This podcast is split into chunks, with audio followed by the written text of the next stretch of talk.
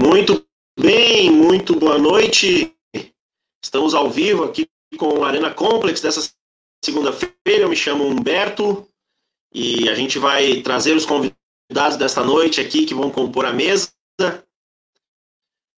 Para você que nos assiste ou para você que nos ouve pelo podcast RS Blog. É, começando aqui Hoje vamos falar de muita coisa, mas a dupla Grenal, como sempre, em evidência. E começamos a dar as, as saudações aqui à mesa. A gente já começa aí chamando para o boa noite João Vitor. Boa noite, João. Boa noite, Humberto. Vamos lá, vamos de Grenal, que tem muito Grenal para comentar hoje. Muito bem, para acompanhar o João aqui na mesa, a gente traz também o nosso querido Matheus. Boa noite, Matheus. Boa noite, semana decisiva aí para Inter e Grêmio na Libertadores né? e Grenal no Brasileiro. Maravilha! Aí, para completar aqui o trio, a gente traz ele, Sandro Medina. Boa noite, Sandro. Boa noite, Humberto. Boa noite, espectadores, ouvintes. Boa noite, torcida colorada. Faltam 24 pontos. Olha, sempre, sempre com dados, sempre com dados. Muito bem. Galera, é o seguinte: esse é o time que vai fazer os comentários. Você é nosso convidado para nos ajudar por aqui também. É só deixando o seu comentário é, embaixo para você que nos assiste, obviamente, aqui na live. Você vai comentando aí, a gente pode. Vai dando sua opinião aí, vai dizendo se, se você concorda ou não com a opinião aqui também da nossa mesa. E Hoje a gente vai focar bem na dupla Grenal, né? Como, como sempre, né? Mas hoje a gente vai admitir isso, digamos assim. e a gente vai. Gente, a gente vai começar com Grêmio ou com Inter? Como é que vocês querem fazer essa divisão aí? Porque aí eu, dependendo do que vocês falarem, aí eu vou, vou discorrer aqui as informações. Uh, peço aos colegas para começar pelo Inter, que jogou antes, né? Mas Bora. não só, não, não, não, só pelo jogo de antes, mas pelo momento uh, interno que vive. E eu separei, peço, peço permissão para o Humberto aí, dois minutinhos uh, ah, para algumas aspas que eu separei aqui. Eu participo de um grupo. Bora, de, bora, bora, vamos lá, vamos lá. Eu participo de um grupo de WhatsApp uh, do Inter, de, de torcedores colorados, e na sexta-feira depois do, do, do, discurso do presidente Marcelo Medeiros, uh, um, cara, um, um, cara que trabalha lá dentro uh, uh, falou assim, abre aspas, complicado, gurizada, saio hoje da condição de, não vou falar o cargo dele, a versão trazida pelo presidente não traduz a realidade. Lamentavelmente, não querem pensar em mudar o comando do clube. Em eventual ameaça, resolvem brigar com todos. Fecha aspas. Isso de um, de um cara que trabalhava uh, com o presidente lá, lá dentro do Inter, que pediu, pra, pediu demissão. Não o presidente, né? Ele que pediu. Crise? Mais, mais, mais, mais aspas, não desse cara, de outra pessoa. Presta atenção que os ratos perceberam que o barco está afundando e estão tudo pulando do barco. Depois da demissão do, do, do vice-presidente e depois da perda do Grenal. Uh, última, depois eu falo as outras, mas essa é a última. As entrevistas do Cudê e do Caetano dizem muito, apáticas e abatidas. O ambiente foi para o espaço com a guerra política. Eu tenho mais aspas, mas eu, eu vou falar depois, vou citar ao longo do, do programa. Então, o Inter vive um problema muito grande uh, nos bastidores, uma guerra política, como eu acabei de citar, e isso está refletindo muito dentro de campo. Uh, inevitavelmente eu vou ter que falar outra, abrir outras aspas para discorrer sobre o futebol, sobre as quatro linhas. Algo muito aconteceu, algo muito grave aconteceu dentro do Inter. Este elenco já jogou muito mais. Essa queda não é por acaso. Uh, realmente, o Inter, uh, ele começou o ano com o trabalho do Cudê muito bom, empolgando todos os colorados era um time ofensivo, o Inter que não tinha medo de jogar, o Inter que queria fazer gol, fazer dois, três, às vezes quatro. Após a pandemia, após a pandemia, uh, o Inter se tornou um time reativo que especula o adversário, fica esperando o que, que o adversário vai fazer para dar um contragolpe, algo totalmente diferente do, uh, do, do período antes da pandemia. Isso aí se refletiu no sábado no jogo contra o São Paulo. Uh, o Inter abriu o placar, num gol, entre aspas, achado, num cruzamento que o Moisés, uh, não sei se vai acertar um muito perto. Todo gol e com o cruzamento do Moisés é achado, né, Sandrinho? É, é contra achado, o Botafogo ele acertou também. Ele acertou. É... O, o, curioso é que contra o Botafogo, uh, um lance antes, ele fez um lance bizonho e depois ele acertou o cruzamento. Nesse jogo contra o São Paulo, um lance antes foi um lance bizonho e ele acertou o cruzamento também. Então o Inter achou o gol. Uh, eu torci para o primeiro tempo acabar de uma vez. E aí depois, no segundo tempo, teve a expulsão do Zé Gabriel. O Inter não jogou. O Inter não chutou a gol no segundo tempo. No primeiro tempo, chutou só uma bola ao gol, que foi o gol do, do, do Galhardo, foi uma cabeçada. Então o Inter, teoricamente, não chutou no gol. Então o Inter vive um momento bem, bem complicado. Sandrinho, só para adicionar aqui na, na, discussão sobre a direção do Inter, uh, todos temos essas informações que, uh, devido, a, devido à pandemia, o campeonato não vai acabar em dezembro. Né? A gente já, já, tem essa informação, vai acabar em fevereiro. E as eleições do Inter sempre são marcadas para o fim do ano. Então, alguns dirigentes colorados, não sei se dirigentes ou conselheiros, fizeram a proposta da eleição para a nova presidência ser ao fim da temporada, para uhum. não atrapalhar o time, independente de onde esteja, independente se estiver brigando pelo título ou, ou não estiver bem. E isso foi rechaçado no Conselho Deliberativo é, do clube. O, o, o que a gente pode ver que é o que a gente pode ver que o Conselho e, e o, a direção do Inter nesse momento não está pensando no futebol, né? Que é não. o que deveria ser pensado o tempo uhum. todo. Está pensando realmente na política. E assim, uhum. eu falo, eu nessa nesse momento eu falo bem imparcial assim, uh, porque isso que a gente está passando que o Inter está passando, o Grêmio também já passou, esses conflitos de direção. Então, eu acho que é o, eu acho que é o, o pior, a pior, o pior caso para um time de futebol é quando tem problema na direção. A gente está vendo lá com o Cruzeiro, né? É, já, já alguns torcedores já falam com medo de Série B, porque geralmente a, a, os problemas políticos, uh, os problemas políticos do clube, do clube, eles é difícil não acabar numa Série B, é difícil não acabar no rebaixamento. A dupla é um exemplo, o Cruzeiro é um exemplo e muitos outros clubes uh, são exemplo. É, eu acho que eu vou, vou, falar primeiro da política, depois dentro do campo, no caso do Inter. Eu acho que, o, principalmente o presidente Medeiros, ele conduziu muito mal essa questão. Uh, era, era, ele sabia que ia ter uma eleição no fim do ano, ele já sabia que a temporada não ia acabar no fim do ano, vai acabar em fevereiro do ano que vem. E ele também já sabia que muitos que estavam com ele ali eram da oposição já, entendeu? Ele mesmo confessou isso.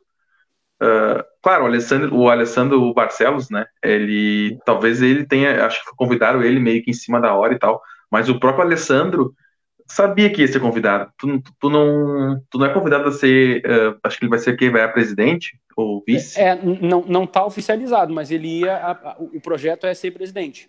Pois é, tu não tem um projeto que tu vai se candidatar a ser presidente, tu não fica sabendo isso uh, agora, né? Uh, alguns meses outro, né? antes.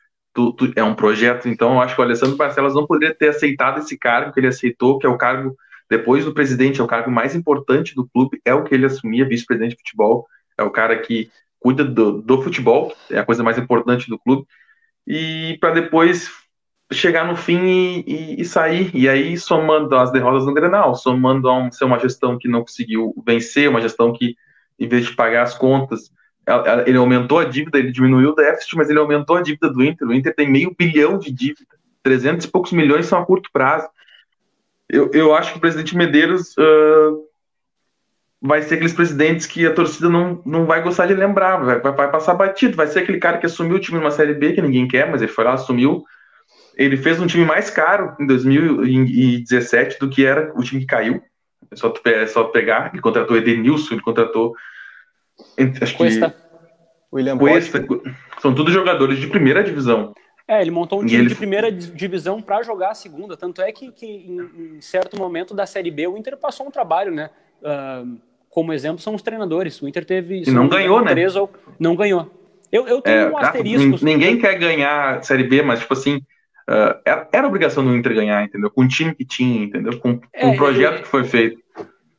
Se, se, me permitem, acho que a gente vai estender um pouquinho o programa, mas já peço desculpas. Uh, tem uma teoria, eu até quero ir atrás dos, dos, dos, números, que o Inter não ganhando a Série B, uh, entraria na, nas fases iniciais da Copa do Brasil. Se ganhasse a Série B, uh, começaria nas oitavas da Copa do Brasil. Como começou nas fases iniciais, a cada fase que o Inter avançava, o Inter recebia um recebia dinheiro. Premiações, né? Premiações, exatamente. Começando nas oitavas, correria o risco de cair e não avançar nenhuma fase e não ganhar tanto dinheiro assim. Uh, não confirmo essa versão, eu quero ir atrás dos números, mas sendo assim, o momento que o Inter vive, que o Inter foi roubado, seria uma boa, uma boa tática. Ah, eu, eu, eu, eu, não, eu não descarto, tá? Mas se isso, se isso for, for, foi um projeto da direção do Inter, é, foi um total desrespeito com o torcedor do Inter. É, para mim, é um total desrespeito, porque o torcedor, é, sei lá quantos milhões ele ganhou na de fase, cinco, quatro, não foi mais do que isso. Depois pode é, apurar aí, mas se eu não me engano, é um milhão pro. Não granalizando, é. não granalizando, Inter e Grêmio ganharam a mesma coisa sendo que o Grêmio começou nas oitavas e o Inter começou na.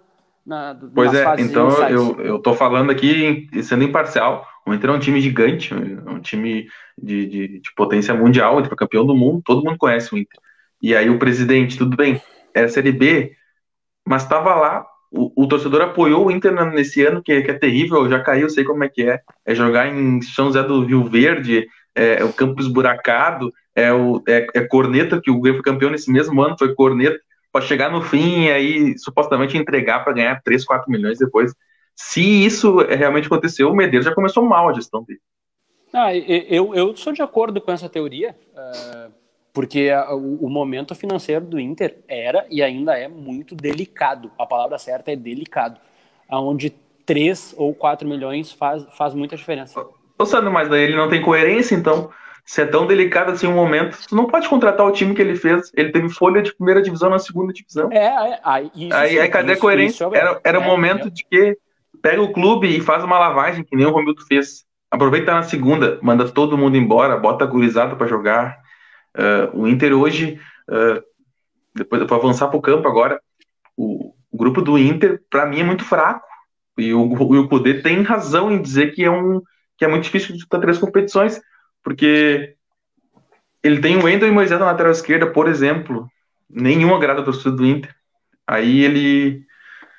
Com, com o Léo, acho que é Léo Borges, aquele, eu vi, eu vi dois jogos uhum. dele, dois jogos dele, ele é melhor que o Moisés sem uma perna. e aí ele contrata o Moisés a 300, deve ser ganhar 300 mil por mês. É. Barrar um guri que pode ser vendido no final do ano por 5 milhões de euros. Não, eu, eu acho que dizer... o projeto dessa direção tá errado. É horrível, é horrível. Uh, eu vou dizer, vocês vão rir. O Natanael, ele é muito, mas muito melhor que o Wendel e que o Moisés. O eu Eric, também acho, cara. O Eric nem foi testado.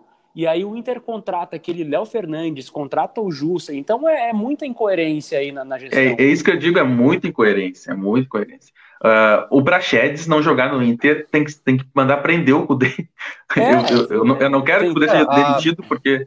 Mas, cara, o Prachedes tem que jogar. Uh, que é o outro guri aquele. Ou o centroavante Nonato, aquele que entrou Nonato, no grande jogador. Nonato. O centroavante é outro Bahia lá, o guri também. Ele é um muchacho? Não é pior que ele, uh, não. Leandro Fernandes. Não, e não sei se é pior que o Abel, cara. Então, então, nesse resumo aí que a gente fez de jogadores, a gente vê que que tem muita coisa estranha lá dentro, sabe? Que a gente vai ficar debatendo aqui uma hora, duas, três, quatro, e não vai chegar a uma conclusão. É, só, ou, e só para né? completar o que vocês estão falando, questão de base, questão de aproveitamento, eu entendo que o momento é diferente, é, é tudo é diferente. Mas para a gente ter uma noção dos últimos grenais que o Grêmio ganhou, que o Grêmio fez gol, dos últimos quatro gols que o Grêmio fez no Inter, três são de jogadores da base. Tem PP, tem Isaac, tem me fugiu ainda o, o que fez o outro gol, mas uh, o Grêmio o Grêmio consegue, mesmo que jogando mal ultimamente, mas o Grêmio ainda consegue jogar com os jogadores da base e eu acho que esse é o maior diferencial do Grêmio para o Inter hoje. Não é nem a questão da bola, do treinador, não é isso, é, é o aproveitamento do, dos jogadores da base mesmo. Bom, vamos lá. A gente já discorreu um pouco sobre a política aqui, muito boas informações aí que o, o Sandro nos diria que até um, um furo aí, né, de reportagem. Informação Mas vamos lá, vamos. Informação exclusiva da Arena Complex. Vamos lá. É... Já que estamos falando do Inter, aí o Inter jogou contra o São Paulo no Beira-Rio, o jogo terminou empatado em 1 a 1 como já disse o Sandrinho. Os gols foram de Thiago Galhardo do Internacional e Luciano pelo São Paulo. Luciano mostrando aí que tem futebol, né? E o Inter joga amanhã pela Libertadores. É, discordo, discordo, discordo. Cali, na Colômbia. O artilheiro do Inter é o Thiago Galhardo e é também artilheiro do Campeonato Brasileiro. Essas são as informações do Inter. É, acho que a gente pode falar agora um pouco de, de, Grêmio. Passamos aí as informações do Grêmio também. Eu só quero falar é, só mais uma gente... coisinha aqui, Humberto, rapidinho, sobre o Inter. Uh, tu, acabou de dar, tu acabou de dar uma informação que é, que é o que, que mais me, me impressiona. Eu fico feliz por isso, mas é algo surreal. Que o Thiago Galhardo hoje é o artilheiro do Inter, é o artilheiro do brasileiro, e o Cudê insiste em botar ele longe do gol. O Cudê erra muito ao fazer isso. Por exemplo, no Grenal, ele prefere entrar com o Abel Hernandes, que, que nem o Cadu tá, tá falando no comentário aí, que é o novo Ariel do Inter. Ele insiste ainda em entrar com o Abel Hernandes, e com essa entrada do Abel Hernandes, ele recua o Thiago Galhardo. Quando ele recua o Thiago Galhardo, o cara que tá botando a bola para dentro, ele tá ficando cada vez mais longe do gol. Então, esse erro do Cudê, para mim, é o, é o que tá, é o providencial dos últimas, das últimas más atuações do Inter. Pô, não tô dizendo que o Thiago Galhardo é um primor técnico, que ele é craque. Não, mas ele tá numa fase que a bola bate nele e entra, e a gente tá vendo isso acontecer. Então, o Cudê ainda peca em algumas coisas que a gente já critica. Eu e o Matheus, a gente já comentou muito sobre o Renato, que é sobre uh, o, o, bruxismo, é acreditar muito nas suas convicções e não olhar o que está acontecendo realmente. Então hoje o Cudê não, não olha, parece que ele não vê o jogo do Inter, ele não vê o que está acontecendo. É, eu acho que ele é, ele é muito. Uh, e isso é, isso é bom e ruim. E ele é que nem o Renato nisso, eles têm convicção no, no, no que eles pensam de futebol, no, na avaliação que eles têm dos jogadores, e por nada muda. Uh, o, o, Renato tem exemplos como o André, o André ficou uh, dois anos sendo forçado a se titular no Grêmio sem dar resposta nenhuma, e ele bancou, e, ele, e é, o, Renato, o, André foi embora, e acho que ainda nesse ano ele ainda disse, pois é, né, o André ficou aqui dois anos sofrendo, não sei o quê, e... não, não, o André sofreu porque foi mal, quando vai mal, tem que ser criticado, tem que sair do time. E é o Cudê, máxima, né, Matheus? o Cudê o melhor insiste em algumas jogar, né? coisas. Né? É, exatamente. Tem um cara aqui no Rio Grande do Sul que fala isso. O melhor é, tem que jogar. Tem que jogar. E o, o, o Marcos Guilherme uh, não pode vestir a camisa do Inter, cara. Uh, eu, eu vi o Inter ser campeão em 2006, depois de 2010, e no meio desses, desses anos todos, o Inter teve vários bons times. O D'Alessandro deve olhar pro, pro vestiário deve chorar quando ele vê esse, alguns jogadores lá, porque e ele não joga. É impressionante, o D'Alessandro não joga no Inter. Tem o Alessandro é, sem uma perna, tem. sem uma perna, o D'Alessandro é um oceano melhor que todos os jogadores do Inter. E ele o não bota o cara. Ele parece desanimado, né? Ele o parece. Que a gente vê ele em campo, ele tá desanimado. A gente vê ele na. Vem em Grenal. O D'Alessandro sempre foi indignado em Grenal. Não tô falando indignação no, no sentido ruim, no sentido bom, de indignação de querer ganhar. E agora a gente olha nele, ele no Grenal, mesmo que no banco, ele parece que tá desanimado. Acho que ele consegue enxergar que o elenco, talvez o treinador, não sei se a direção, mas algo, algo de errado está acontecendo ali no Brasil. O D'Alessandro, que não joga amanhã, não, não viajou por problemas particulares, dizem que são problemas familiares, e, e, e por respeito a gente não, não, não, não deveria, não deve uh, duvidar. Mas com todo momento, isso pode levar a muitos, a, a qualquer pensamento. E aí o João falou dos grenais, ele teve um, um grenal que o D'Alessandro foi suspenso e depois conseguiu a liberação para o jogo. No fim não jogou. Acabou no banco, deu uma briga foi lá. Foi no final do turno. Isso aí. Do Gaúcho. E, e, e, tem uma imagem emblemática do, do D'Alessandro no fundo do campo, perto do escanteio ali, olhando a briga de braço cruzado. Olha, é, visivelmente abatido, é, desolado com a situação. E isso aí eu acho que que é um, um retrato de como está o Inter. É, Sandro, só dar uma informação, e eu vou dar aqui a, a, o crédito, foi o, o, JB, JB Filho, não sei uhum. se acho que vocês conhecem, ele tem blog, ele trabalha na Bandeirantes, e ele falou, ele é muito bem informado, eu gosto dele, ele disse que tem fonte de dentro do Inter, que o Cudê não gosta do D'Alessandro em campo, não é pessoal, ele gosta, eles são muito uhum. amigos, mas ele diz que ele não gosta do, do jeito que o D'Alessandro uh, joga pro esquema dele, e Dizem que é por isso. Aí, aí eu pergunto assim: ele não gosta do Alessandro joga, mas ele gosta do Marcos Guilherme? Do, do é, Leandro é, Fernandes? É uma coisa. Aí indigna o torcedor uh, colorado, claro. Até o gremista fica confuso, né, Matheus? Até, até eu é fico o... bravo, cara. Eu ia falar um pouco antes, e longe de mim menosprezar o João, mas assim, o João Vitor, aqui em Tramandaí, sendo gremista, consegue ver que o Thiago Galhardo tem que jogar perto do gol.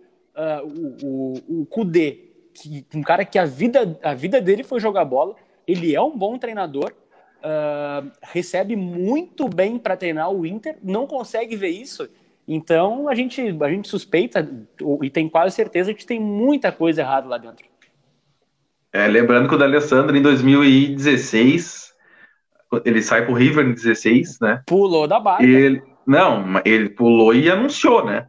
Ele só não disse que o Inter ia cair, mas ele anunciou. Tem muita coisa errada aqui dentro. Isso foi no início é. do ano, se eu não me engano, ou no meio. Não me falha a memória. Ele saiu, o Troçó desbancou. Então, é cara que é cara que tá 10, 12 anos no Inter. É. O Alessandro conhece enxerga, né? todo mundo sabe. que presta, quem não presta, os funcionários que, que, que querem o bem, o mal. E, e, joga bola. Por mais que ele tenha limitação física, não, não pode considerar técnico. O cara Pô, tem no Grenal com a bola no pé. Nesse último Grenal agora o Inter só melhorou um pouco depois que tomou o gol, porque o D'Alessandro entrou, cara. Tem, é claro, as chances que o Inter teve foi tudo jogadas do D'Alessandro, cruzamento para dentro da área do D'Alessandro. É um cara que limpa o jogo. Agora, claro, tu não quer que ele bote o D'Alessandro de segundo atacante, que é lugar para um velocista, é. um cara que vai jogar de costas pro gol. O, o D'Alessandro sempre jogou de frente pro gol. Então, o, o Kudê tem, tá pecando nessas coisas. É, volto a repetir, faltam 24 pontos.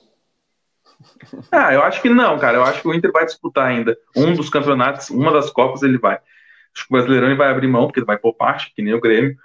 Mas ele tem capacidade de fazer um time competitivo, mesmo eu achando que o Inter uh, é carente de algumas peças ali. Uh, o Cudê já mostrou que pode ser competitivo. Só que pois o é. Inter é. agora, eu critico o preparo físico do Grêmio. O Inter tá se arrastando em campo, gente. Eu não sei se é, é porque é, sentiu a sequência ou porque tá acontecendo alguma coisa, como tu falou. O Inter tá caminhando, o Edenilson tá caminhando dentro do campo. Sempre foi uma valência. Sempre, sempre caminhou, né? Sempre caminhou em campo. Só o. Não, tá louco? Sempre caminhou em campo. Bom, pá. eu, sei, eu acho o Edenilson um bom jogador, mas ele tá. O, o Bosquilha tá correndo sozinho aquele meio de campo, chega da pena do Bosquilha. É, eu, eu acho que, que, que os próprios jogadores estão. Não vou dizer que eles estão querendo derrubar, mas eles estão sentindo que está uma bagunça e é, eu vou repetir, faltam 24 pontos. Ô Humberto, o pessoal está participando aí nos comentários aí, dá uma lida. Ah, bem legal, cara. Assim, o, o, o João Abel é, acabou de comentar aqui para colocar uma lenha na discussão. Se o Guerreiro é, voltasse, Thiago Galhardo não seria outra vez da área? Pô, eu vou, já que eu que trouxe isso, eu vou dar minha opinião aí pro João Abel. Um abraço pro João Abel. Uh, naturalmente, o Thiago Galhardo seria afastado da área. A diferença é que quem estaria dentro da área é o Paulo Guerreiro, né? O Paulo Guerreiro é, daí, é mais ou vai, menos né? umas 144 vezes melhor que o Abel Hernandes. Então, quando a bola caía no pé do Guerreiro dentro da área, naturalmente, o Guerreiro guardava. menos o Grenal, ok, mas ele joga muito. O Guerreiro é craque de bola, jogador renomado. O Guerreiro e o Abel não jogam o mesmo esporte. É, exatamente. É outro esporte. E aí vem, vem no ponto do Thiago Galhardo. O Thiago Galhardo, hoje, com as opções que o Inter tem, é quem tá fazendo gol. Então, Mas aí o, vai, o Galhardo, vai poder, né? O Galhardo com o, o, Guerreiro, ele foi muito bem. E o Guerreiro com o Galhardo foi muito bem. O, é, parece meio incoerente. Mas o time, o, o, não foi muito bem. O time fica um pouquinho mais lento com o Guerreiro lá na frente, mas os dois, de forma uh, exclusiva, assim, eles foram bem. Respondendo à pergunta do João, eu sou um cara que gosta de, de algumas loucuras de, de, de, dentro de campo. Eu colocaria os dois dentro da área batendo cabeça, assim como o Musto e o Lindoso batem cabeça lá atrás, bota os dois batendo cabeça lá na frente. cara, Musto e Lindoso junto, ah, o, Kudê, o Kudê testa fazer esse torcedor do Inter. Cara, não bota Musto e Lindoso junto, pelo amor de cara, Deus. É, e ele vai num Grenal dentro de casa e faz isso, cara, porque não testou contra o São Paulo, então, cara. Sabe de quem que é a culpa disso aí? Fernando Carvalho. Hum. Algumas pessoas dizem que ele está ligando para o Cudê, conversando com o Cudê e dando dicas para o Cudê.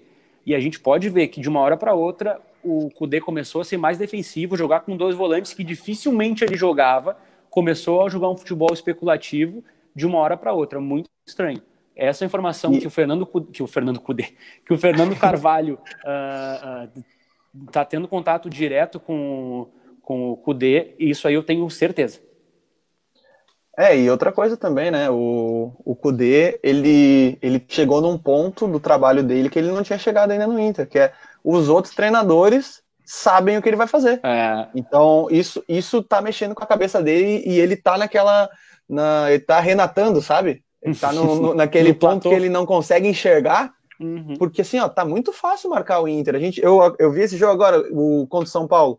O São Paulo do Diniz não joga um primor, não é um primor técnico, o São Paulo Diniz pressiona. E aí, ao pressionar a saída de bola do Inter, o Inter se perde. O Inter deu uns. Mas o Renato o Lomba, fez isso. Deu uns 30 balão. O Inter deu uns 30 Renato, balão. O Renato entrou no Grenal, deu a bola pro Inter. Renato entrou no Grenal, Exatamente. deu a bola pro Inter, só que, só, que, só que o Grêmio só deu uma pressionadinha. Nem foi tanto, hein?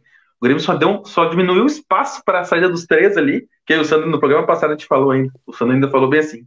Se der a bola para aqueles três caras que saem jogando, deixa os 90 minutos tocando os 90 é, minutos. E foi bem assim. O Inter teve 58% gente... de posse de bola no primeiro tempo, o Inter não, chutou no gol. E quando, e quando acaba o primeiro tempo, que uh, talvez quem tenha um pouco mais de noção tática do, do futebol até não foi surpreendido, mas a maioria do, do público de futebol comum que não, não tem tanto conhecimento tático, quando acaba o primeiro tempo do Grenal e a emissora traz para nós que o Inter tinha mais posse de bola, tu fica apavorado?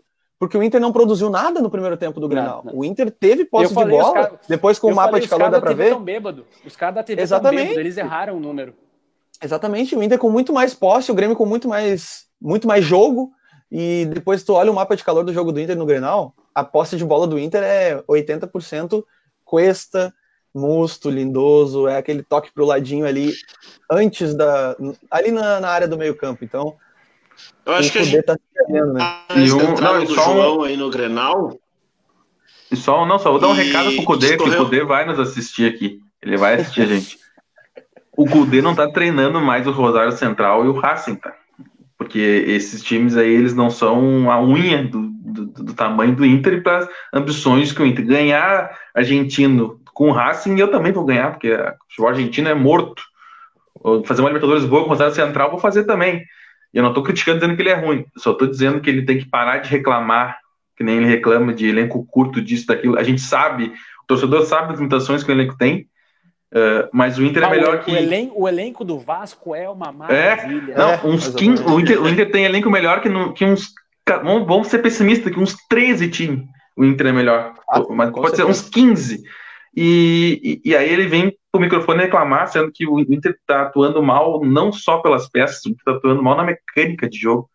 Então, é. o Cudê tem que. Bom, tem que, tem que... Cadu Pereira vem dizer aqui: o Inter tem que dar prioridade ao Brasileirão e Copa do Brasil. Prioridade é um título nacional atualmente e o tempo do Inter tem capacidade para isso. Bom, é, tá aqui a opinião do Cadu Pereira. Obrigado pela participação, Cadu. Também passou por aqui o Alcenir. Milanese, também o Cristiano Rambo, o Vladimir também passou por aqui. O pessoal vai deixando aí comentários e a gente vai conversando por aqui e colocando tela uh, sempre que pudermos. Galera, a mesa é o seguinte: vamos ver se falamos um pouco aqui sobre o último Grenal, então, ou vocês já querem passar para os jogos de amanhã?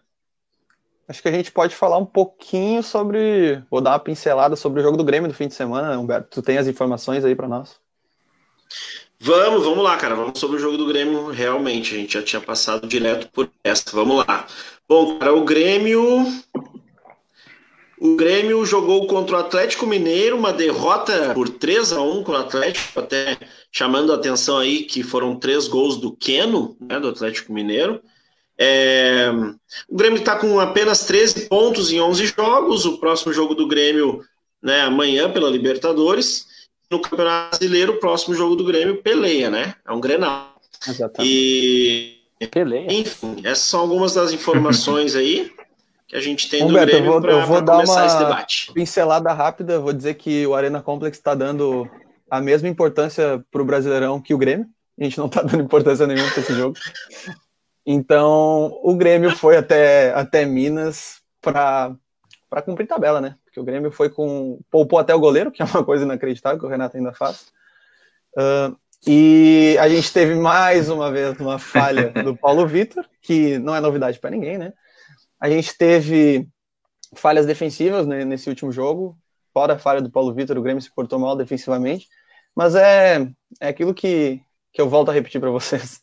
Uh, era, era visto que isso aconteceria quando a gente entra para poupar, e eu não estou criticando o Renato, eu acho que era o momento de poupar mesmo. E só para deixar um detalhezinho, o, o, o, Grêmio, o Keno foi oferecido ao Grêmio no início do ano, e o Grêmio preferiu não pagar os 10 milhões, 12 milhões, entre 10 e 12 milhões, que, que seria da transferência do Keno por não ter dinheiro, segundo o nosso presidente no início do ano. Porém, acabamos de pagar 10 milhões por 25% do Diogo Barbosa. Então, 25%. Assim, 25%. Então, assim, não é uma crítica, é apenas um fato, não é corneta, é informação sobre o, o mesmo valor que custou o André e o mesmo valor que custou o Marinho. Exatamente, exatamente. É o Marinho, inclusive, que mandamos embora e hoje disputa um dos melhores do Brasileirão junto o, com os mesmos querido 10 Thiago milhões, os mesmos 10 milhões que o Inter barra um investidor pagou pelo Yuri Alberto. É, exatamente. É, eu acho que o Grêmio Inter, Mas é que investidor ainda não, não aprenderam a contratar jogador... jogador velho, né? É, exatamente. Mas o Grêmio Inter ainda não aprenderam a contratar um jogador que chegue farde. É, é muito difícil. É. Quem nos últimos anos que o Inter contratou? Paulo Guerreiro. Mas é, que então, chegue sobre o farde sem, sem, sem pestanejar. Não tem. Sobre o Keno ali que tu comentou, tá tudo bem. Acho que comparando com essas negociações, é, poderia trazer. Mas uh, é, PP, por exemplo, para mim é melhor que o Keno. Tem 22 okay. anos, 23 anos, o Keno tem 30. Que, uh, eu prefiro passar na base naquela posição, tá? Eu acho que Keno, uh, PP Ferreirinha. Não, não, eu, Matheus, eu concordo contigo, eu só quis trazer esse Aí fato vai tirar os sobre nossos investimentos, é, só para ver nossos investimentos. Ah, sim, não, E para ver que nos últimos dois jogos o Keno fez seis gols, né? Só para só pra deixar aí na, pra mesa esse, É, foi bem, mas, no, assim, mas em compensação nos anteriores também, eu, eu acho que é um gol, né? só bom, cara, eu acho só bom, cara. Não, me chama é, na verdade, atenção. o Keno tá, tá, se, tá se dando bem num time arrumadinho, né? O time arrumadinho vai muito bem para quem... Ele foi bem no Palmeiras também, é, foi campeão lá, mas e estava aqui no São José, né? É, ele rodou Santa Cruz. Quase o mesmo fato, ele... talvez, do Luciano, né? Que foi. É, o Luciano também, é. ele, ele entra lá no, no esquema tático que favorece ele, né? Aqui no Grêmio ele. E é óbvio, né? Que o, o, Renato não vai fazer um esquema tático para privilegiar a qualidade do Luciano, né? E, e, e o Diniz lá no, foi jogador Diniz... dele no Fluminense, né? É, ele foi jogador Sim, ele foi... no Fluminense. Quando o Grêmio trouxe ele do Fluminense, ele, o, ele tinha 15 gols no ano. O, com o Diniz. O Diniz recente tinha saído de lá, mas é. vamos, vamos desculpar, né? Fazer time pro Luciano, vocês, estão, vocês querem me enlouquecer. É, o, o, Luciano o é ruim, tá o Luciano é muito ruim, cara. O Luciano vai fazer gol do jeito que ele fez no Inter. Dá uma bolada nele e a, e a bola entra, pelo amor de Deus. É, não, diferente, diferente. Mas só para terminar, eu acho que esse jogo do Grêmio, eu acho que nem a torcida, nem o Renato queria ver esse jogo do Grêmio no fim de semana. O Grêmio, o último jogo Mas do Grêmio foi, foi, o Grenal que o Grêmio. Matheus, algum... diga, Sandrinho. Uh, não, não foi uma escalação ruim para Minas, né? Cara, não, não foi uma escalação ruim. E outra, escalação... o Grêmio não jogou mal. O Grêmio não jogou mal. Tu vendo o jogo, o time do Grêmio não teve uma atuação ruim. Uh, mas o Grêmio falhou defensivamente em momentos do jogo. Por exemplo, na falha do Paulo Vitor, que é falha. No último gol também, quando a gente empata e, e empata não, quando a gente diminui, um gol do Isaac, inclusive, uh, a gente toma um gol num contra-ataque numa reposição do Everson, então também uma falha de marcação bizonha ali da, é. da zaga do Grêmio. Então o, o Grêmio, Grêmio, mais falhas específicas, mas o Grêmio jogou bem, o Grêmio, o Grêmio voltou a mostrar que tem um padrão de jogo, aí que tá, isso é o ponto positivo do jogo naquele momento ele acho que o Grêmio estava mais, mais perto do empate do que o Atlético de, de, de Com certeza. Mesmo, mesmo o Grêmio, o Grêmio quando faz o, o, gol, quando o Grêmio diminui com o Isaac, o Grêmio cresce no jogo. E a gente sabe, né, que quando, quando o time cresce no jogo, quando o time começa a atacar bastante, aí que toma o gol, né? Então... É, eu, eu gostei da escalação, acho que se o Renato sempre poupasse do jeito que ele poupou em Minas, daria certo. Ele poupou uh, jogadores pontuais ali, deixou o meio de campo, os guris que são novos ali para manter o padrão, eu, eu, acho, eu acho que a estratégia de começo de jogo foi ruim. Uh, no Grenal, por exemplo, entrou com me o mesmo meio de campo. uh, querendo dar a bola pro Inter, uh, e não tem problema nenhum, ele quis dar a bola pro Atlético. Agora, ele marcou o Inter mais à frente no Grenal. Ele dificultou as ações do Inter com a bola. Quanto o Atlético, dá o apito inicial, o cara toca a bola para trás do Atlético, o Grêmio, até o Isaac já vem para trás. Eu, quando eu olhei aquilo ali, em dois segundos eu olhei, ah, vai, vai ser, vai ser terrível. E no primeiro tempo foi. Eu não, o Grêmio foi muito mal. O Grêmio tomou três ou quatro no primeiro ah, tempo. A gente não pode deixar de, de ressaltar a qualidade hoje do Atlético, né? Hoje o Atlético é Sim. é muito bem treinado, tem muita jogada ensaiada, tem muito padrão tático ali com o Sampaoli, assim, ó, é muito bem treinado, porque assim, ó, o time do Atlético não é excelente, tá? O Atlético não é excelente, o time do Atlético é bom. É bom. Aí que eu falo de então, elenco, cara. Mas é, o Grêmio deu uma apertadinha no segundo tempo, o Grêmio dominou o Atlético até tomar o terceiro, cara. O, o ele, ele, tirou o Robinho do, do, da direita, botou pro meio, botou o, Luiz Fern, botou o Azevedo e o Luiz Fernando. O Grêmio fez o 2x1. Um, o Grêmio perdeu mais dois gols, um do Isaac e um do Robinho dentro da área. Que se empata o jogo ali, eu não sei se o Atlético Mineiro não ia sentir. Uh, eu, eu, acho que o Atlético Mineiro é um time bem treinado. Eu gosto do São Paulo, eu acho um, um elenco bom. Eu não acho um elenco tão bom assim. Só que uma coisa eu concordo com o Renato e com o Cudê, né? O cara, os caras estão jogando uma vez por semana, né? É, exatamente. O, Isso aí faz o, muita a, diferença. A, o Atlético tem uma prioridade no ano, né? E não é só físico, né, João? Quando tu fica sete dias focado no jogo do final de semana, tu pode ver. Uh, é, é, outro foco. O, o Grêmio não. não entra focado no, no sábado. Mateus, eu vou, e eu vou falar E assim, o Inter ó, também não gente... vai entrar focado contra o São Paulo, tendo Cali na, no meio de semana não, valendo a classificação. Sabe, a gente, a gente torcedor, tipo, eu e tu pelo Grêmio, o Sandrinho pelo Inter, qual é o foco? é uma comparação esdrúxula, mas qual é o foco de vocês para assistir o jogo do Brasileirão no sábado de noite? E qual que é o foco de vai ser o foco de vocês para assistir um jogo de Libertadores amanhã? É óbvio que amanhã é muito mais importante. Amanhã é o dia que tu Cara, senta na frente da TV para olhar o jogo. Talvez sábado Inter... estava ali comendo, jantando, mas até o torcedor sabe qual é o, o a prioridade. Sabe? Eu acho, eu concordo contigo, João, mas eu acho que o Inter vale a liderança. É, por eu ser acho líder, que se, eu, se o Grêmio tivesse valendo a liderança, eu olharia contra os olhos também. Daí a gente claro. tem essa revolta maior da torcida é, do Inter e um, uma aceitação maior nossa, que nós já estamos entregues no brasileiro, a gente vai tentar um é. G4. E, mas tem as o Copas todas tá no início aí. pontos da zona, e a gente, só vai, a gente só vai tentar é, eu acho um que cair não cai, porque. Não, a gente cai nas competições. Eu acho que cair não cai. E também eu quero uh, dar, dar uma esperança pro torcedor, além da, da melhora que a gente viu, exceto o jogo do Galo, que também acho que a gente não foi tão mal assim, mas uh, fomos mal. Uh, tava, o, o DM esvaziou, né, cara? Amanhã a gente tem todo o grupo à disposição, Renato, todo, só o Léo Gomes que não. Uh, e tipo assim, Talvez. tu ter Michael e Jean-Pierre à disposição é, é, um alento, entendeu? É, então a gente, fica, claro, tem muita coisa para melhorar. Eu não tô dizendo que voltar eles, Grêmio Bayern lá, não. Mas tu ter Jean-Pierre e Maicon é diferente. O torcedor do Grêmio hoje está mais animada. Volta Jeromel e Kahneman para zaga. É, talvez a gente chegue é no Grenal com o time completo. É, eu ia, pra então, mim, esse também. é o ponto. O ponto chave é isso aqui que está aqui atrás de mim, ó. Aqui, ó. É jogar Jeromel é. e Kahneman, cara. Então, Jeromel e Kahneman então, assim, é assim, ó. Eu vou te dizer, eles podem jogar mal. Se eles jogarem mal, eles ainda jogam melhor que qualquer reserva do Grêmio.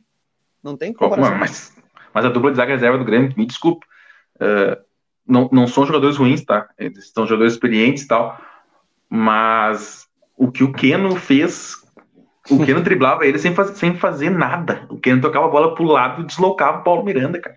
O Rodrigues no Grenal foi muito melhor que o Paulo Miranda. Muito entendeu? melhor, foi seguro. Mateus. E assim, vai muito também de estar tá do lado do cara. O cara que tá do lado do Kahneman, o cara que tá do lado do Jeromel, ele ganha confiança. Ele ganha confiança total. O, tu pode ver o Rodrigues lá o... do lado do David Braz, jogou mal. Mas o, o Kahneman e o Jeromel também não estavam sendo deslocados quando estavam jogando sozinho. Não, vocês mesmos falavam, vocês mesmos falavam não, eu, que, o, é. que, eles estavam dando bote lá na frente. Mas, aí, mas o Sandrinho, daí era o esquema, eu não vou dizer o esquema antigo, era outro esquema. Quando o Jeromel estava dando Kahneman, tava dando Kahneman, tava dando bote junto com o Kahneman, o Grêmio ainda jogava no 4-2-3-1 e nos últimos jogos todos o Grêmio jogou no 4-1-4-1, né, com um cabeça de área Sim. ali protegendo. E faz total diferença. Que eu acho que, vai mudar, hein, Seja o Lucas Silva. Não, eu acho que vai mudar porque o Lucas Silva tá suspenso para amanhã, tá? O Lucas Silva tá suspenso. Então, Mas eu, eu acho que acho... depois. É, acho que voltando o Michael e Jean-Pierre, ele não vai botar três volantes. Ele não vai deixar de jogar Aí, meia que olha, gosta. E, olha, e eu, é... eu, eu, eu, vou na tua linha. Eu acho que o Grêmio necessita daquele, daquela, daquela função do Lucas Silva. Mas eu acho que ele vai mudar. Cara, um Mas grande exemplo disso é a... é que, que, assim, ó, o, na minha opinião e na opinião de muitos jornalistas, Lucas Silva foi o melhor jogador do Grenal, entendeu? Ah, o PP fez o gol, é decisivo, muito, mas quem ganhou o jogo para o Grêmio ali no meio-campo foi o Lucas Silva. O, o Matheus Henrique, por exemplo, que era quem a gente esperava, não jogou nada no Grenal. Nada. Não tá jogando, né? Não tá jogando faz tempo. Então, essa é a grande questão. É a mesma coisa que eu falo do outro lado para o Inter.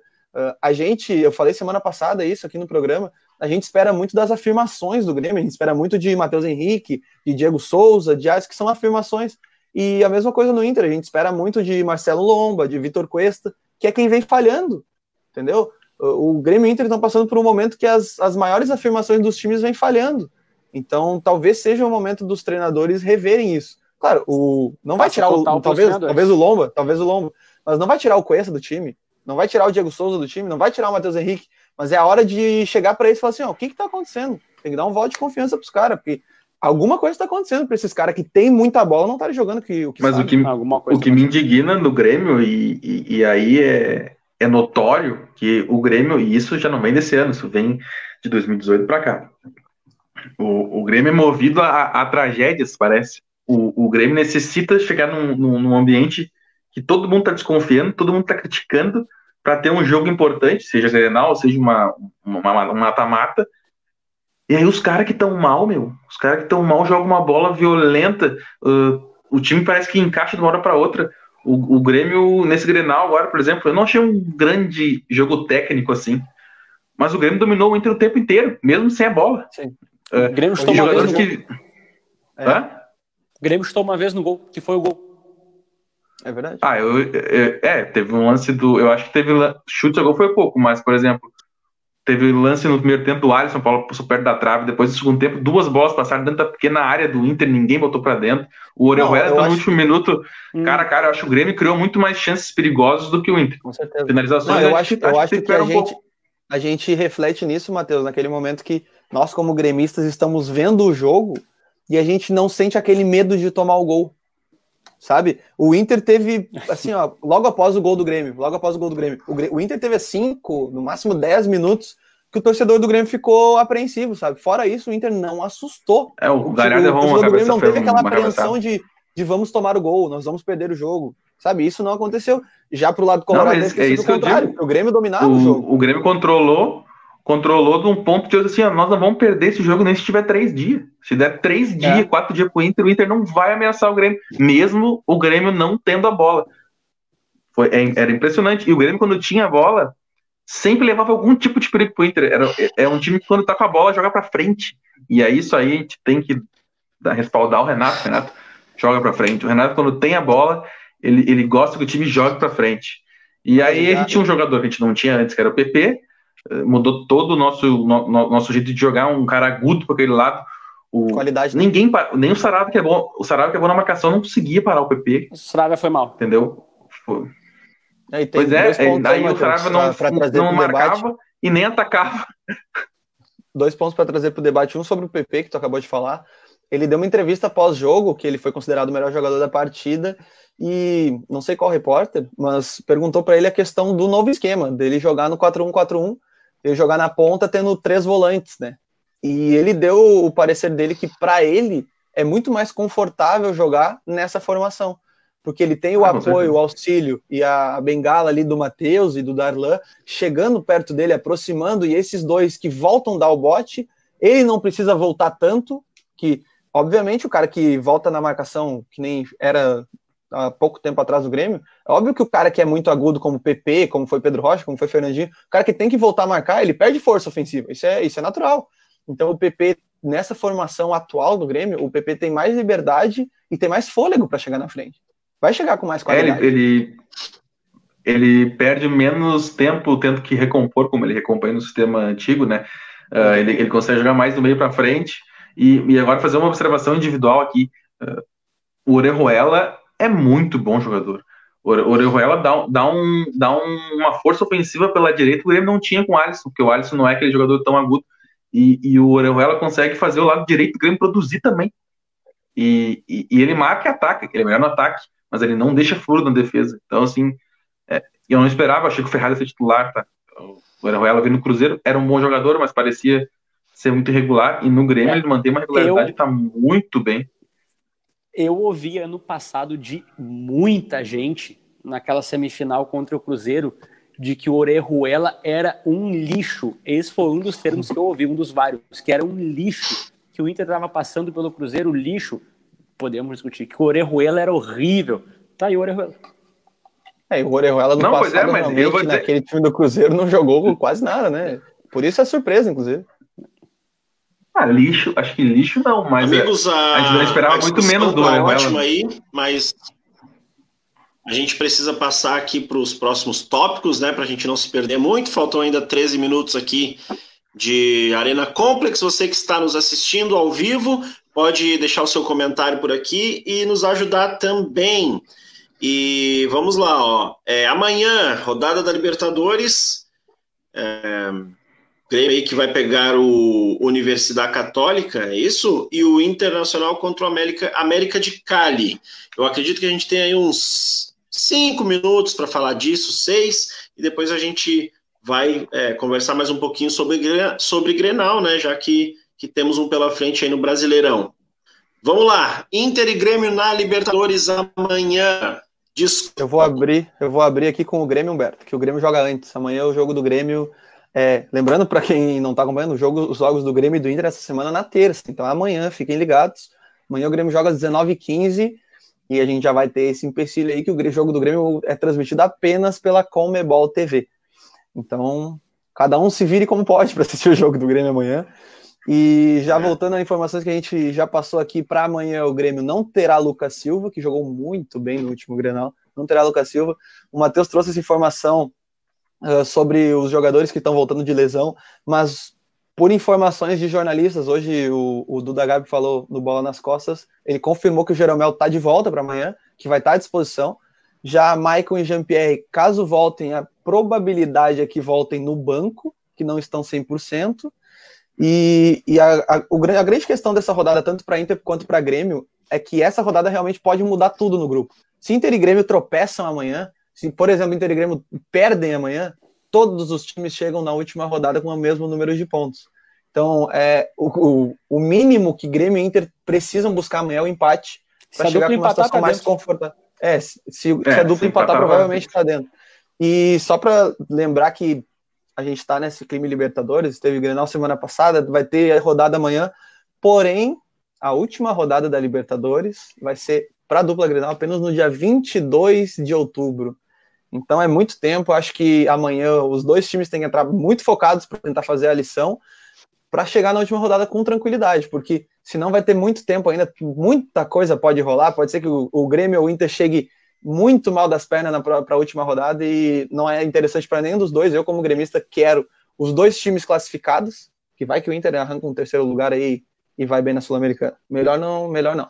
Então vamos com os dois times para as oitavas de final. E vamos, eu vou torcer para isso. Não quero que o Inter ganhe, eu quero que o Grêmio passe em primeiro, mas espero que os dois se classifiquem. É, eu. Como é que tá esse time aí, esses times que, que a dupla vai jogar amanhã? Vocês já podem falar um pouquinho sobre isso também. Como é que estão esses dois times aí? O que, que vocês vê se são times, né? Se vai ser difícil ou não vai ser muito para a dupla também? Eu vou falar primeiro do, do, do que eu acho do Grêmio. É, eu acho que amanhã o jogo é, é, meio que um rito de passagem. Eu acho que o Grenal foi também um rito de passagem, mas mais pra, pela questão do, da crise, né? O Grêmio ali amansou um pouco aquela crise e passou para o outro lado. Mas eu acho que agora, eh, tendo todo o elenco à disposição, eu acho que o Grêmio vencer, e não, não só vencer, o Grêmio vencendo bem em casa, jogando bem, eu acho que o Grêmio começa a, a retomar aquela confiança com, com um elenco mais uh, completo. E, e aí tentar as Copas, eu acho que o Grêmio é forte em Copa, todo mundo sabe disso. Uh, eu acho que o Grêmio ganha amanhã. Eu, sobre o Católica que nós vamos enfrentar, eu te confesso que eu vi só o jogo contra o Grêmio lá. Eles jogaram ah, muito melhor que nós. O parâmetro mas... que a gente tem, Matheus, é que é o único time que ganhou do Grêmio na Libertadores até agora, né? É, é, mas é, não, mas aí é um contrapartida bobo, né? o Grêmio fez o pior, fez o, o Grêmio fez, mas o Grêmio também fez o pior jogo acho que do ano lá. Também. Então, então, eu não sei te dizer como é que eles vão chegar aqui. Agora, questão anímica, eles vêm pela vida deles, né? Se eles empatar, estão fora. Então, vai ser um jogo muito difícil, um jogo de Libertadores. Não tem torcida, então é muito bom para pro time de fora. É, vai ser um jogo muito difícil. Eu acho que o Grêmio vence. É, é, deixar o Sandro agora falar sobre o Inter. É, o Inter joga amanhã às 21h30 contra o América de Cali em América de Cali. uh, o jogo passa na Fox Sports. E mais fácil, o Inter. Né? Mais fácil, mais, mais fácil. fácil. E aí o Inter pega um, um América de Cali né? oitavo. O Inter pega um América de Cali oitavo colocado no Campeonato Nacional e que no último final de semana perdeu para o Tolima por 1 a 0. Uh, ah, o América de Cali estava com os reservas o Tolima foi um time também que o Inter enfrentou na pré-Libertadores e no fim o Tolima saiu vencedor por 1 a 0 contra o América de Cali. O Inter não conta com o D'Alessandro, que como eu falei anteriormente, saiu, não não não está na delegação por problemas particulares. Um, e o Inter na verdade é uma incógnita, porque alguns jogadores estavam afastados por Covid, o Edenilson ainda continua suspenso. Esse meio de campo ali, a primeira função, ele ainda não encontrou, ele ainda não sabe se joga com Musto, se joga com Lindoso, se joga com os dois. Uh, o problema todo é que viajou junto para Cali, jogou o William, uh, viajou William Potker. Aí mora já sabe que viajou o Potker? Viajou, viajou o Potker, o Potker já era. A princípio estava vendido para a Turquia, né?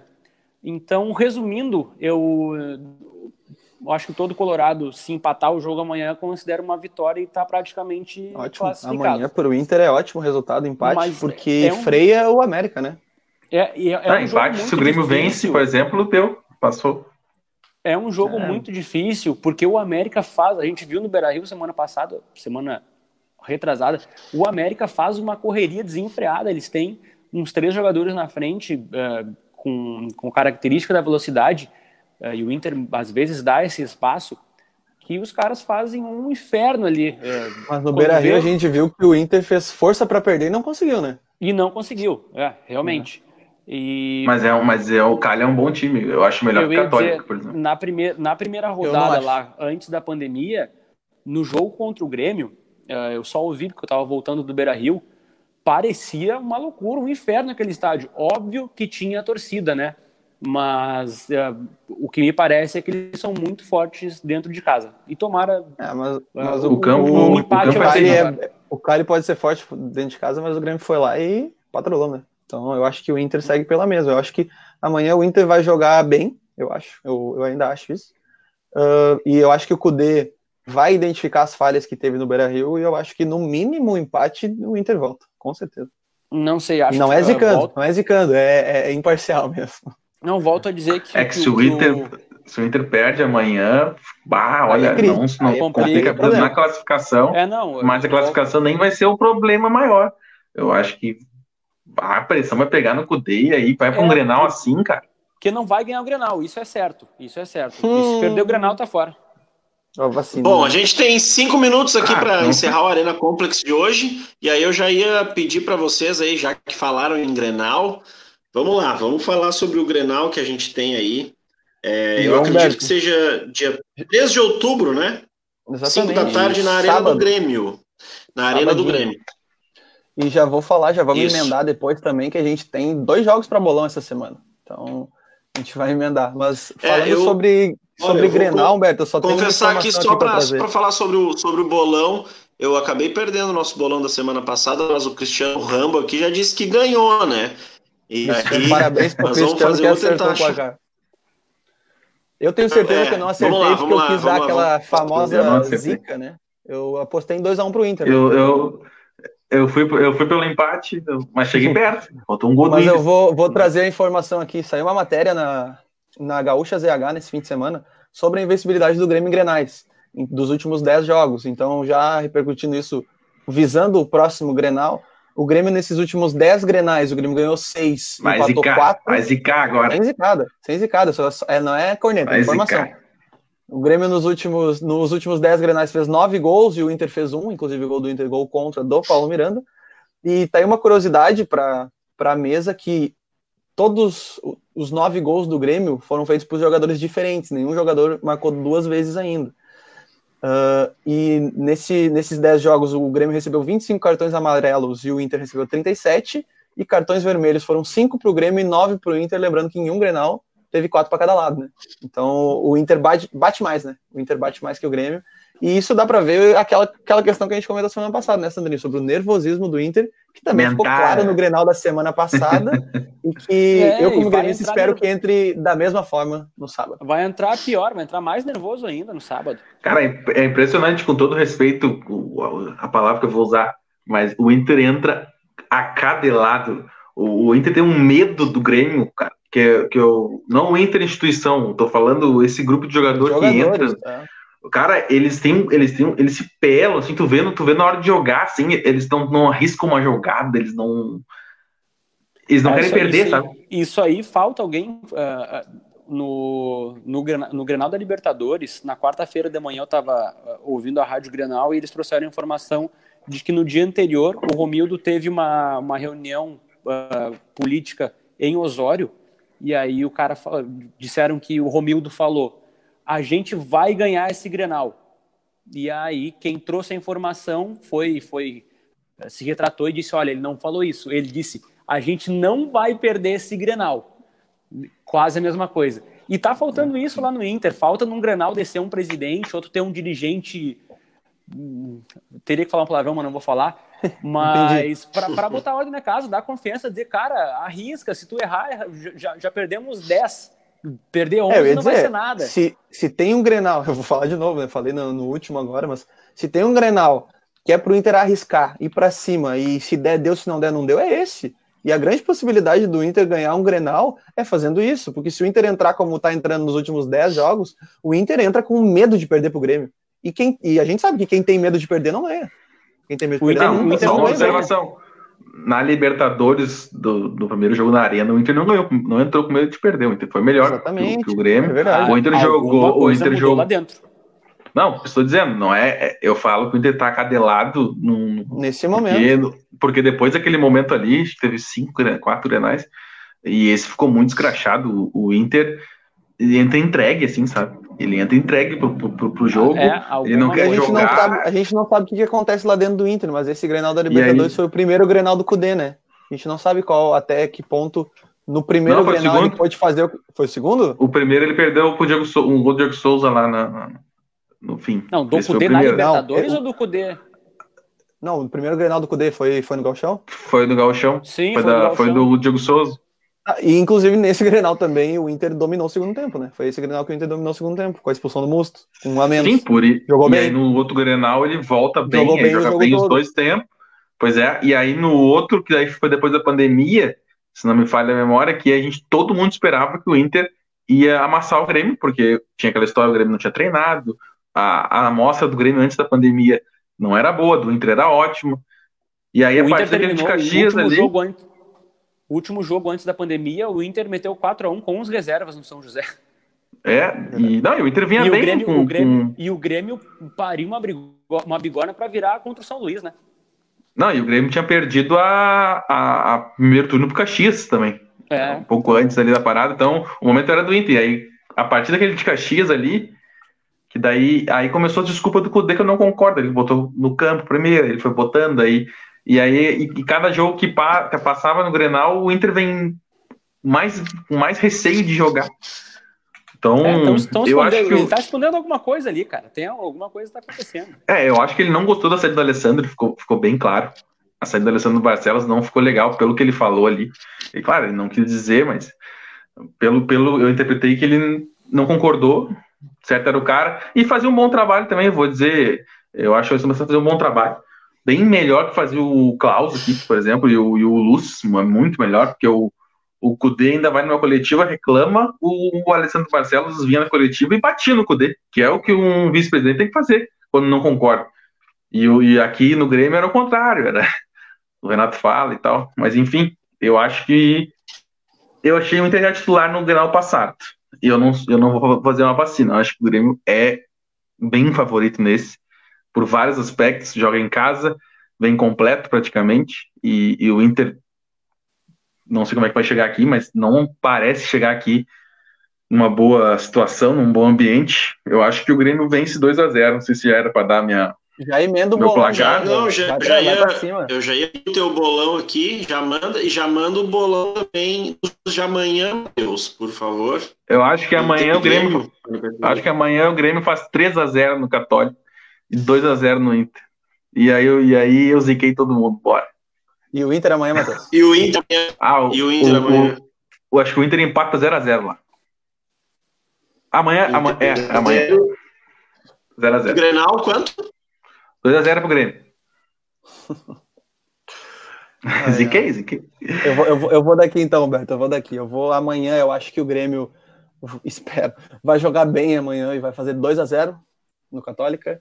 E o Inter lá certo. vai jogar melhor, vai jogar melhor, vai fazer um gol e vai tocar a bola e o Cudê vai, vai se rasgar mas vai tomar aquele golzinho aos 45 do segundo tempo. Que e vai ser um a um. O Inter vai jogar melhor, cara. um a um o jogo do Inter. Ah, mas joga, ô Sandro, ô Sandro, mas é que a pressão faz jogar, a pressão faz jogar, vai ver. Eu, eu tô vendo, eu tô esperando essa pressão. Uma Isso, vitória. Não, agora, agora que, dá, agora que vai bater. Setembro, o Inter venceu uma partida no mês de setembro. Vamos lá. E é, eu acho que no Grenal, vai, vai, no vai, Grenal do fim de semana, no Grenal do fim de semana eu vou adotar uma estratégia que eu adotei semana passada, né? Como a gente nunca acerta nada aqui, e esse é o jogo que eu quero, que eu não quero acertar, eu vou apostar que o Grenal na Arena, com o favoritismo do Inter, 1 a 0 pro Inter. Olha aí. é então tá. É, Sandro, bons. Grêmio Inter amanhã. O Inter amanhã empata em 0 a 0 Ó, oh, foi comigo, hein? O... Fui contigo? Não, mas vai, vamos junto. Não, vamos junto, eu confio. Eu, eu, eu, já, eu, já, fui com o Thiago na outra, então o Inter empata em 1 a 1 Gol do Abel. Eu botei 1 a 1 Sandrinho. Porra, mas vocês querem me uh... Não dá, não, não então, dá pra então, cancelar então esse jogo? O Inter empata, em 2x2, pode botar. O Inter empata em 2x2. Abel, Hernandes e Galhardo. Esse placar te zicou no Grenal. Não sei se tu quer manter. 2x2, gostei, ah, gostei. Acho que é um bom resultado. O Grêmio... Já vamos falar pra, quem... E vamos o falar para quem está assistindo de novo aqui, já deixando nos comentários os, os palpites para o Grenal e para a Libertadores amanhã. Semana passada a gente teve um ouvinte que acertou, então vamos ver. Ele perguntou como pega o dinheiro aqui do, bolão, né? Cara, o bolão é, são abraços, né? Só vai entregar depois da pandemia também. Depois da pandemia, passa aqui em casa que eu te dou um parabéns, Rambo. Pode ficar tranquilo. É, vamos lá. É, tá, o, o, Grêmio amanhã, Sandrinho. Falta o Sandro, falta o Sandro. Um, um a um, gol Sandro, do é? Zampedre. Que isso? Ah, e do Grêmio, do Grêmio, contra. O gol do Grêmio, Alisson. Ah, ele. Colorado ah, é triste, o... né? O Grenal, 3 a 0 hum. pro Grêmio e a pá de cal na crise colorada. Ele, ele, tá, ele tá vindo comigo, Matheus. Ele tá vindo comigo. Ele tá, ele tá, ele tá. Estamos entregando aqui mais um Arena então, nessa Eu tenho a pergunta final para cada um de vocês, só me respondam com sim ou não. Perdendo, é, dependendo do resultado de amanhã e o Grêmio e o Inter perdendo o Grenal sábado, Kudê fica ainda ou tá fora? Fica Kudê. Cai. Hashtag. Fica Kudê. Se, o, se, o, se ele for mal amanhã e perder Ó. o Grenal, ele cai. Eu acho que ele cai. Vai pegar o primeiro ônibus de linha direto para Buenos Aires. E, ó, e, e, e, e, vou deixar bem claro. Não é porque eu sou gremista, mas eu acho que ele não deveria cair, tá? Eu acho que não sei se no mercado tem nome isso, melhor, tá? Vamos discutir isso, vamos discutir isso no programa Wagner que vem. Muito obrigado para você que nos assistiu. Thiago Nunes, é, Thiago Nunes. Aqui ao vivo no, na Lado. página do Litoral RS Blog. Muito obrigado para você que nos ouviu no seu tocador de podcast favorito. A gente se encontra de novo aqui no Arena Complex na segunda que vem, falando sobre Libertadores e também sobre esse tão esperado Grenal. Tchau, gente. Até segunda-feira. Um abração. Falou, um galera. Tchau, tchau. Feitou.